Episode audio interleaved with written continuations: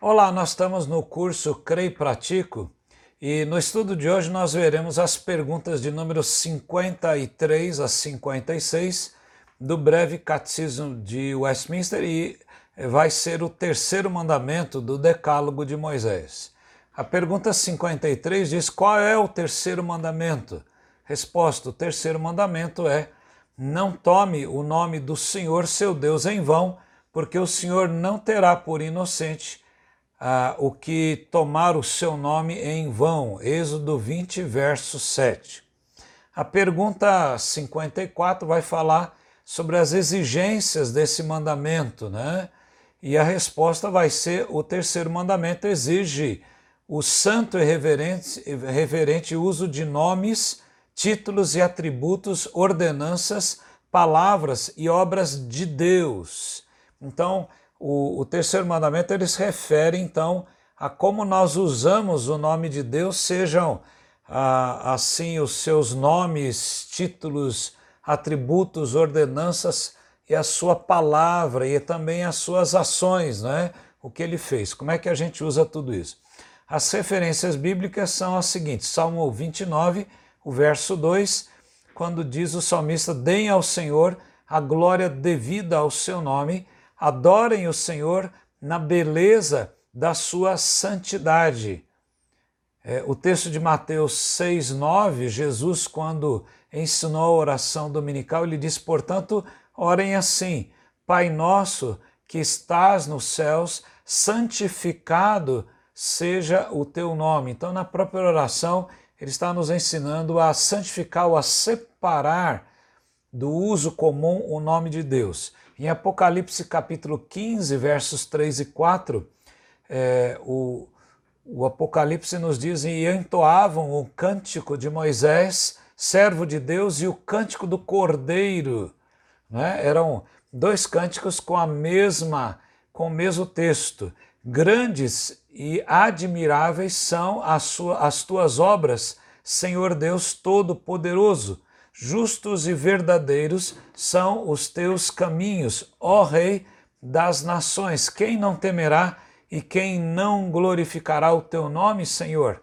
Pois só tu és santo, por isso todas as nações virão e se prostrarão diante de ti, porque os teus atos de justiça se fizeram manifesto. Até um, há um cântico com este texto de Apocalipse 15, é 3 e 4. Então, quem não glorificará o nome de Deus? Né? Todas as pessoas dobrarão o joelho diante do Senhor, a palavra fala isso.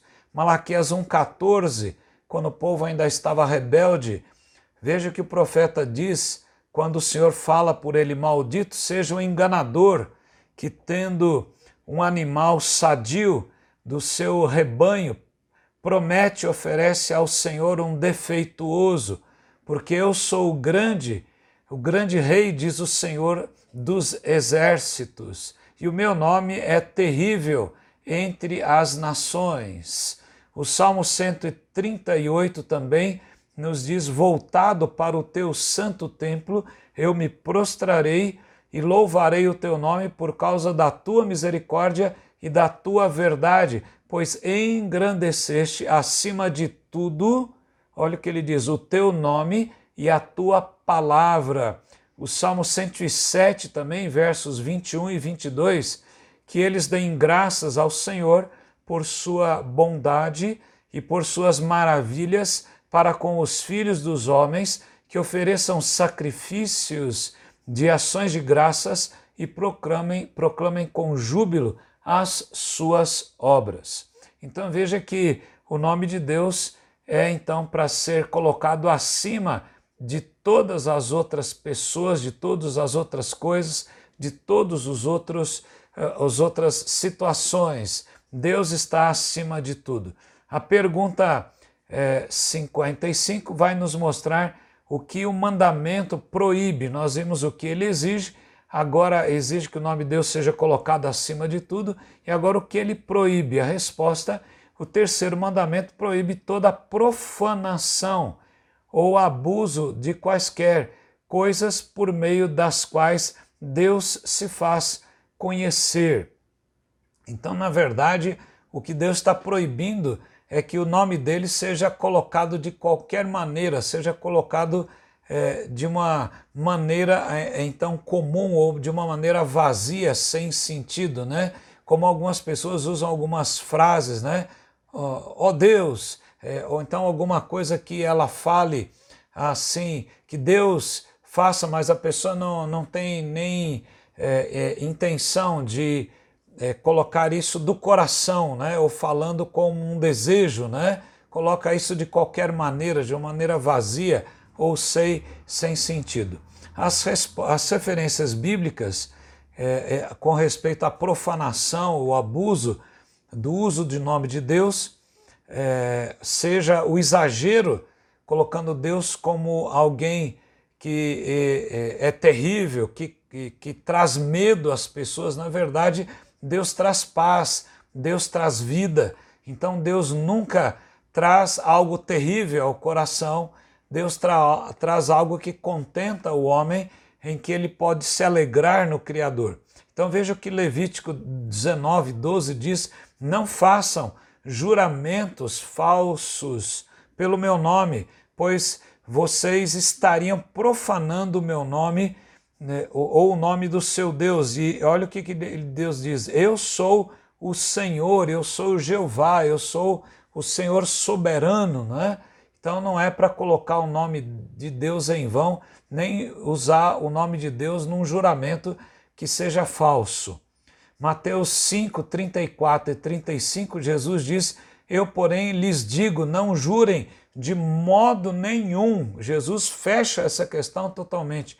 Nem pelo céu, por ser o trono de Deus, nem pela terra, por ser estrado dos seus pés, nem por Jerusalém, por ser a cidade do grande rei. Profeta Malaquias, ainda, quando o povo ainda está endurecido, ele diz: se não ouvirem ou se não importarem com a necessidade de honrar o meu nome, diz o Senhor dos Exércitos. Olha a consequência: enviarei sobre vocês a maldição e amaldiçoarei as suas bênçãos. Em vez de Deus abençoar, ele vai amaldiçoar.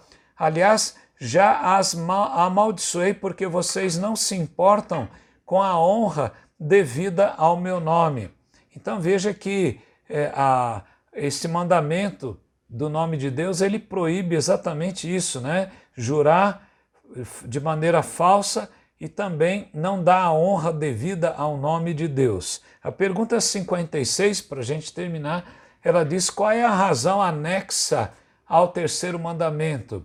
Então ele responde: a razão anexa do terceiro mandamento é que, embora os transgressores deste mandamento escapem do castigo dos homens, o Senhor nosso Deus não os deixará escapar de seu justo juízo. Então, embora às vezes as pessoas relevem um pouco isso, Deus não deixará escapar impune aquele que tomar o seu nome em vão.